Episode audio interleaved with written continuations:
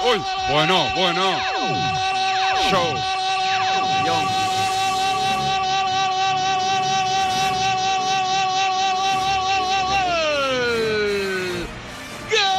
Míralo, el niño. Joder. Convocado. Voy a ponerlo en Twitter. ¡Ferran! Bueno, la verdad que desde el primer momento el club me ha facilitado todo, todo lo que he necesitado en el tema de buscar una casa, de estar cómodo, de estudiar inglés, de los compañeros, la verdad que se han portado muy bien desde el primer momento. Los capitanes me han ayudado mucho, el staff también me ha ayudado mucho, es que todo me lo han puesto muy fácil y cuando te lo ponen así de fácil, pues yo he dado lo mejor de mí y de momento pues está saliendo todo muy bien. Ze hingen aan elkaar. Een paar keer na elkaar. En de poging en het doelpunt zelfs van Ferran Jukla. Wat een geweldige goal. Ferran Jutgla nació un 1 de febrero de 1999 en eh, San Julià de Vilatorta, una población de apenas eh, 4.000 habitantes en la provincia de Barcelona. Desde muy pronto su sueño fue el de llegar a ser futbolista profesional, un deseo que condimentó cumpliendo sus deberes educativos, interesándose también por el socorrismo. Su camino futbolístico arrancó en el español con apenas eh, 13 años. El club españolista apostó porque se formase en el fútbol catalán, en el que pasó por el Big, el Belvige o el San Andreu antes de jugar en el juvenil A del Valencia. Ferran eh, se asentó en la 2019-2020 en el filial del español, en el que jugó dos temporadas, acabó contrato y se marchó al Barcelona.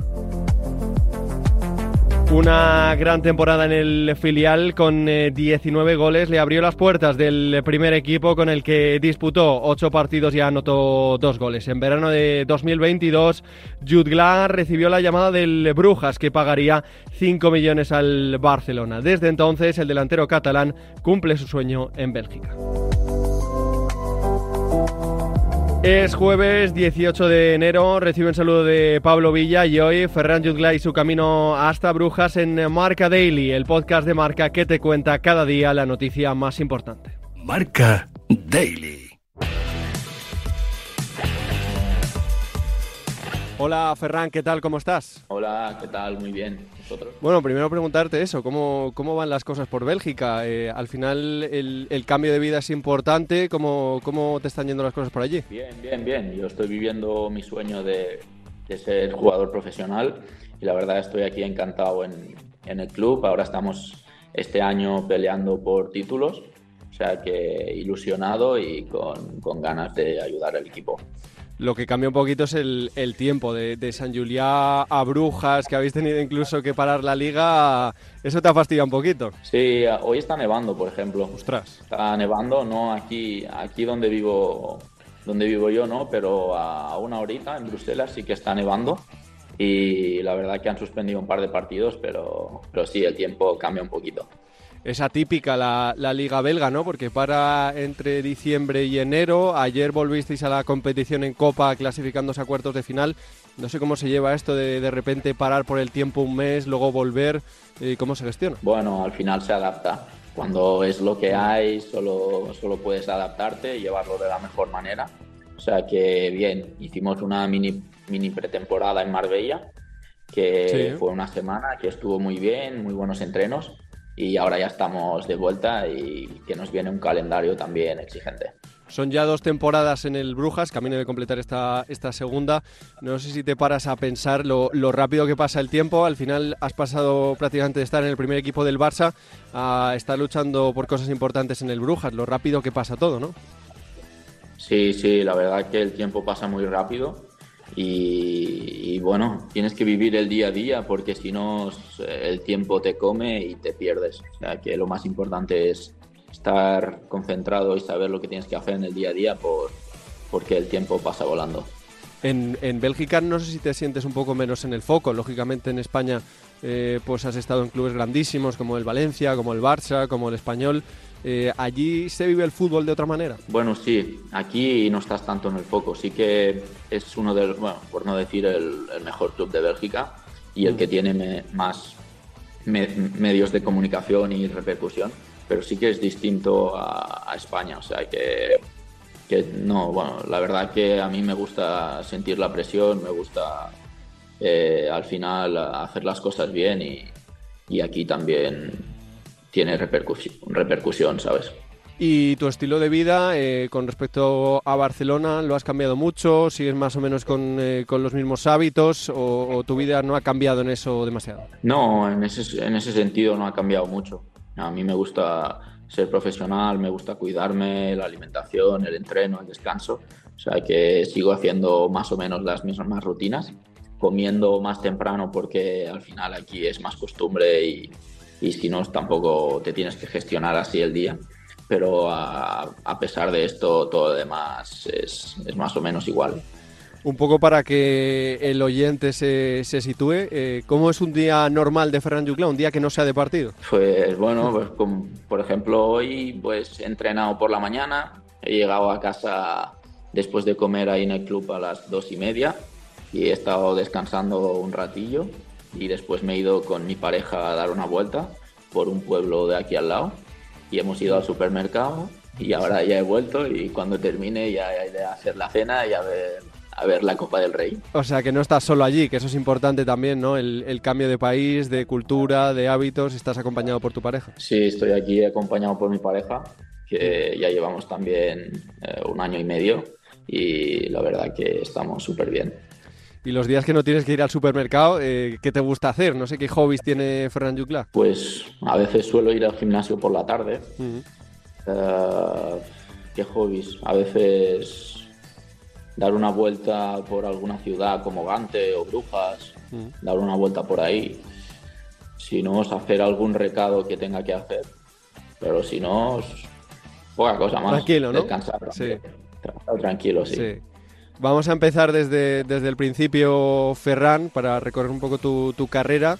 Eh, ¿Cómo fueron esas primeras patadas en el fútbol eh, cuando dijiste, ostras, esto me gusta? Eh, supongo que en el patio del colegio, ¿cómo fue, cómo fue eso? Sí, en el colegio, en, en mi pueblo, jugando en la plaza.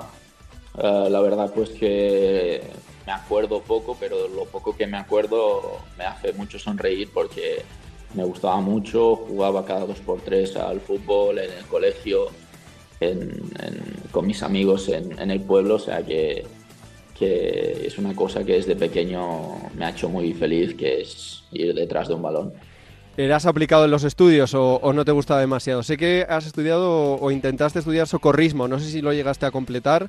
Eh, ¿Los estudios así ha sido cómo? No, claro, los estudios también. Sí. Eh, los estudios, al final tengo la ESO, los estudios básicos, después tengo un curso de socorrismo y, y el nivel 2 de entrenador de fútbol. Y también tengo un curso de inglés. Y bueno, no, no, has, dedicado también tiempo a eso. Y, y luego eh, has dicho, empezaste en tu pueblo, eh, ahí empezaste un poco a descubrir el fútbol, pero ¿cuándo de verdad asumiste que podías ser futbolista? Pues cuando estoy en el español. Mm. Yo pienso que cuando estoy en el español en mi segunda etapa, en el filial, que ahí también subo con el primer equipo cuando estaba Belardo, mm. ahí pues lo ves cerca. Ahí es donde me empiezo a creer un poco que a lo mejor sí que puede ser. Tú sabes más que nadie que, los futbolistas atraen mucho foco mediático, eh, pues eh, empiezas de repente a no tener prácticamente botas a que te firme una marca. Eh, ¿Tu familia te ha acompañado siempre desde el principio en eso? Sí, siempre me han ayudado, me han, han apoyado, he tenido la suerte también que me han dejado siempre decidir qué es lo que, que pensaba que era mejor para mí o lo que yo tenía que hacer. O sea, en definitiva, que me han hecho me han dejado hacer mi camino, que eso es muy importante. Y, he tenido el espacio ese para poder decidir qué es lo que yo quería. Empezaste en el San Juliá, en el, en el equipo de tu pueblo. Eh, ¿Siempre has sido delantero o has ido adelantando tu posición? Bueno, yo he sido extremo casi toda mi vida. Extremo, media punta. He sido eso toda, casi toda mi vida. He jugado incluso de lateral mm. y, y, fue en el Barcelona donde al final me ponen de delantero y la cosa sale bien y ahí, ahí, estoy, ahí estoy de momento. Luego pruebas suerte, suerte en el, en el Vic, eh, acumulas muchos equipos del fútbol base de Cataluña, también en el Belviche, un poco qué, qué, qué, recuerdos tienes de toda esta etapa eh, que imagino que sería complicada porque empezaste a empalmar una cesión con otra. Sí, bueno, al final es clubes modestos que, que tienes que seguir tu camino, que tienes que, que, competir en las categorías que te toque para intentar pues meterte más arriba o meterte en un club grande y, y seguir progresando para al final uh, ser profesional. O sea, fue una etapa que tienes que pasar y, y la pasé y, y, la disfruté también uh, como se merece. Luego en esa etapa te llega la primera oportunidad en el español. ¿Con cuántos años llegas al español? Con, con 13 años. Ostras. 12, 13 años. Y cuando te dicen, supongo que hablarían con tus padres primero, oye Ferran, que te quiere el español. Eh, ¿Qué se te pasa por la cabeza en ese momento? Nada, mucha alegría, sí. mucha alegría. La verdad que, que una felicidad inmensa y yo tenía unas ganas ya de empezar a entrenar porque, porque yo cuando iba a los torneos cuando éramos pequeños y veía las canteras del Barça, de, de, de Español, del Adam, del Cornellá, siempre soñaba en estar, estar por ahí y cuando te llaman pues sientes mucha alegría. Luego en la 17-18, si no me corriges, vas al San Andreu en la primera mitad de la, de la temporada y ya es tercera división. Bueno, vas un poco acercándote al, al profesionalismo y luego en la segunda mitad eh, juegas en el juvenil A del Valencia. Esta temporada fue un poco la más complicada eh, por eso de cambiar de, de, sitio, por cambiar de club. O, o, cómo fue esa temporada? No, yo creo que, mm. Que esa temporada fue una de las mejores sí. a, nivel, a nivel personal para para poder dar ese salto de madurez al salir de casa, al estar solo, el hacer las cosas por tu cuenta, el no tener a nadie, no, al, al, solo depender de ti y estar tú ahí solo eh, y tienes que arreglártelas tú.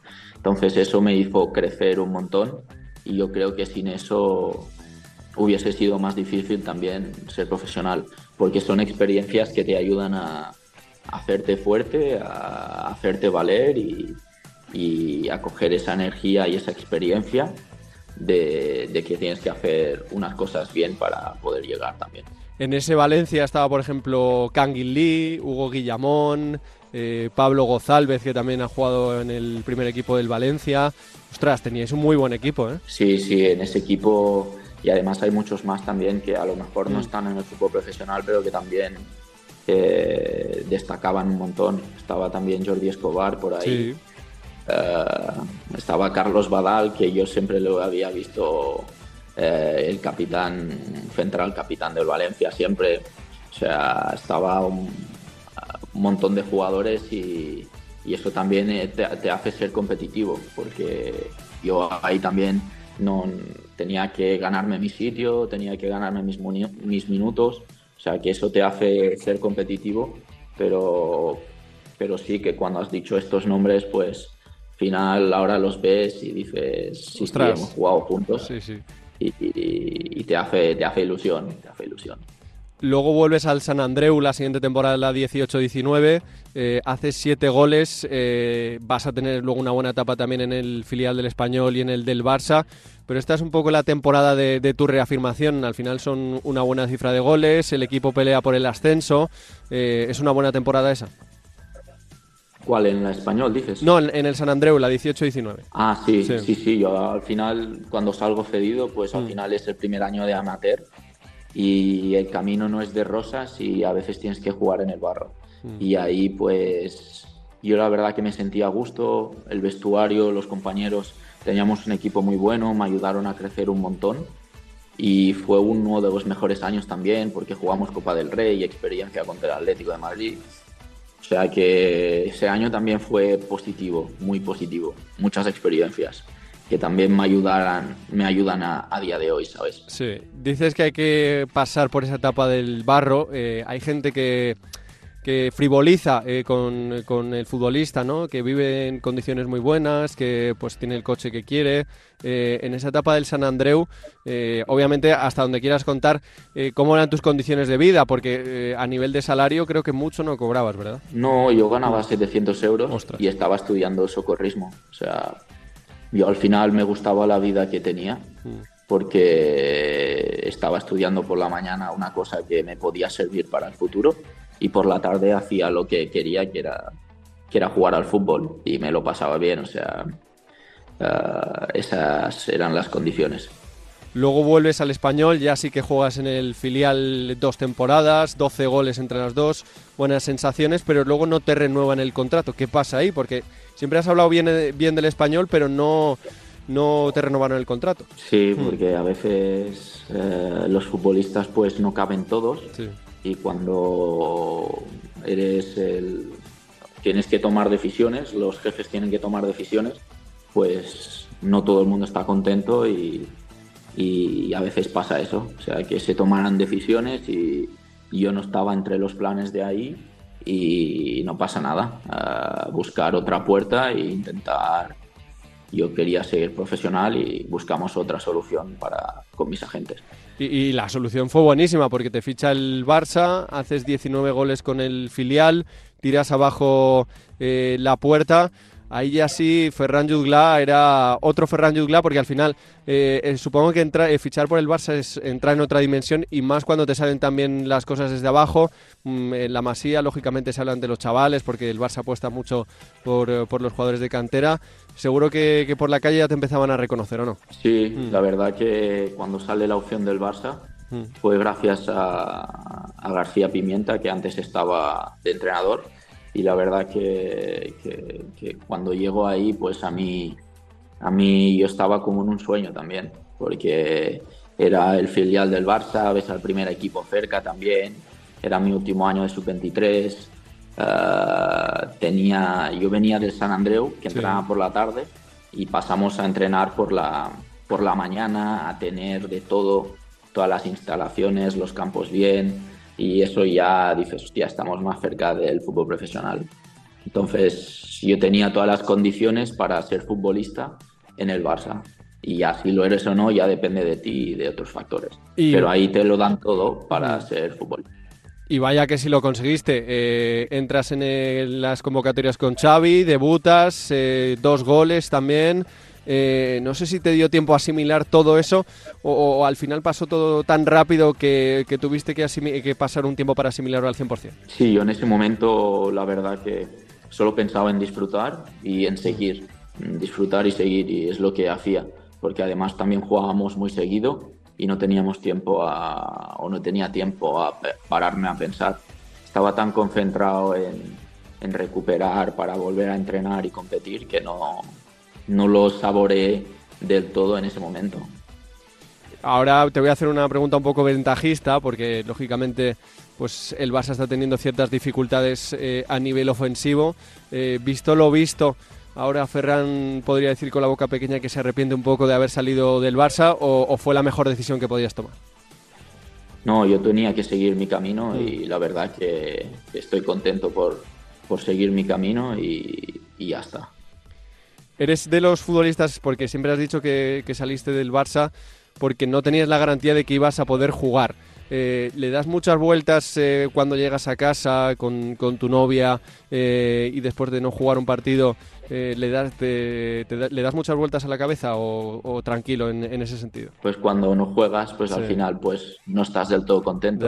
Pero bueno, al final el camino para jugar es, es entrenar bien, es demostrarle al entrenador en los entrenamientos que estás bien físicamente, que estás preparado para jugar, que lo haces bien, que compites. Y si tú haces todo eso bien, la oportunidad llegará. Y como a mí me gusta hacer eso, pues no tengo problemas en, eso. Eh, en ese verano del, del Barça al Brujas, un poco para que la gente conozca cómo, cómo se cuece un fichaje. Eh, ¿Quién te llama primero o, cómo, cómo, sale esa opción del Brujas? Pues yo al final eh, tenía un contrato en el Barcelona que se me, se me acababa y era un agente libre que podía negociar. Entonces mis, mis agentes buscaron en, en el mercado y salieron un par de equipos y, y bueno, se iba moviendo cómo se mueven los fichajes en un par de equipos hasta que un día entra uno y dice, no, yo te quiero. Y, y, a partir de ahí pues se empezó a, a, cocinar un poco más y, el interés que mostraron ellos me, me convenció a mí deportivamente y, fue así. ¿Fue el único club que te llamó ese verano o, tuviste varias cosas? No, llamaron un mm. par de equipos, sí, varios equipos. Y esa, temporada, esa primera temporada, el, año pasado, 15 goles, eh, llegáis a octavos de Champions, superando un grupo con el Atlético de Madrid incluido. La verdad que esa primera temporada fue de, fue de matrícula para ti, Ferran. Sí, al final era mi primer año, por decirlo así, de, de, contrato primer equipo, porque los contratos que había tenido era de filiales o de fútbol amateur o de juveniles y era mi contrato en, en, primera división, que es lo que había soñado siempre y tenía que aprovecharlo y ahora era el momento de asentarse, de, de demostrar tu talento de, y de ayudar al equipo y salió la verdad que bastante bien. Es verdad que a nivel deportivo, con, con, la exigencia del Brujas, no sale todo lo bien que, que, se podría. Ganáis la Supercopa al principio, luego quedáis cuartos. Eh, hay un sistema de competición bastante peculiar en Bélgica. Eh, un poco para que, para que el oyente lo entienda, eh, ¿cómo, ¿cómo, es ese sistema de competición? Pues se hace un playoff mm. a cuatro. Sí. Bueno, el año pasado era cuatro, este año. Este año aumentado, ¿no? Sí, sí, a seis, eso es. Sí se hace un playoff por la Liga 6, que tú si terminas con 70 puntos la liga, pues empiezas la, la, el playoff por el título con 35, se parten los puntos por la mitad. O sea que, que, que eso para el primero no es tan sí, bueno, sí, yeah. para los demás. Sí. Y, y, se hace un ida y vuelta hmm. y quien, quien, sale campeón de esa es el campeón de, de la liga. O sea que tenéis que hacer matemáticas incluso para ganar la liga en Bélgica. Sí, bueno, matemáticas y hacer un buen playoff. Sí, también. Si no haces un buen playoff y haces una buena liga regular, no te sirve de nada. Esa, esa temporada tuvisteis tres entrenadores, eh, las cosas, bueno, pues eh, a ti te salen muy bien, pero al equipo eh, quizás no cumple los objetivos al 100%. No, está claro, no cumplimos los objetivos, porque los objetivos era meterte en Champions y pelear por títulos. Y la verdad que en liga no estuvimos regulares y en Copa perdimos en cuartos de final. Y en Europa, bueno, final en Europa, en Champions hacemos un buen papel, pero, pero es, una, es un año en el que te quedas con sabor agridulce. Este año ya estáis en cuartos de copa, después de clasificaros ayer. Eh, eh, estás teniendo tú, sin embargo, alguna lesión más que te está impidiendo, pues, eh, digamos, hacerte al 100% con el puesto. El equipo está quinto, a 14 del primero. ¿Qué objetivos a partir de ahora tenéis? Entiendo que obviamente revertir la, la situación, pero parece difícil llegar a, a, pelear por la liga. No, no, yo creo que estamos en, en, en un, buen, mm. en un buen posicionamiento, sí. porque al final te he dicho que se parten los puntos y van a ser, uh, creo que son 11 jornadas de playoff. Entonces habrá muchos puntos y yo creo que, que, que el equipo... Ahí está el objetivo, ¿no? Claro. Sí, hmm. va, va, a pelear por la liga, por entrar en Champions y ahora cuando nos vengan las semifinales también por meternos en la final. En la final y en Europa cuando, cuando se hayan acabado los 16 avos, que salga el sorteo para los octavos, seguro que, que, que estamos motivadísimos para, para, intentar llegar lo más lejos posible también. Es un reto chulo ese de, de, la conference porque al final es una competición probablemente más igualada, donde puede haber más opciones, eh, pasasteis el grupo como primeros. ¿Es una ilusión también para ti esa, esa Conference League? Claro, claro, totalmente. La verdad que es un año ilusionante porque el equipo vuelve a sonreír después del año pasado, que, que lo pasamos mal y este año pues eh, hemos tenido irregularidades, pero ahora estamos encontrando la regularidad y lo más importante es estar vivos, que estamos vivos por los títulos y ahora queda lo mejor que son los últimos cinco o seis meses hmm. para pelear por, por las copas. Y te pregunto para cerrar, Ferran, eh, hemos hablado un poco de, de, tu carrera, tienes 24 años, lógicamente te queda muchísimo fútbol por delante. No sé qué sueño tienes por cumplir en el fútbol, si la selección, si pues eh, buscar eh, otros retos o lógicamente estás ahora en el Brujas, pero el volver a España, no, no sé qué sueños tienes por cumplir todavía. Pues el seguir creciendo. Mm. Yo pienso que seguir creciendo personal y futbolísticamente es, es lo más importante o al menos son mis prioridades, y el seguir disfrutando del fútbol, porque al final yo me muevo por, por disfrutar y por, por, por, por, ganar y por, y por compartir experiencias eh, con, con, los mejores. Entonces, el destino dirá dónde es y cuándo es, pero mis objetivos son, son estos, seguir creciendo. El que diga que no tienes los pies en el suelo miente, ¿eh? se nota que estás bien asesorado. Sí, bueno, ha costado mucho llegar aquí. Mm. Yo sé que si pierdo eso, pues no, no sería yo y no quiero perder eso y me lo recuerdan y me lo recuerdo a diariamente.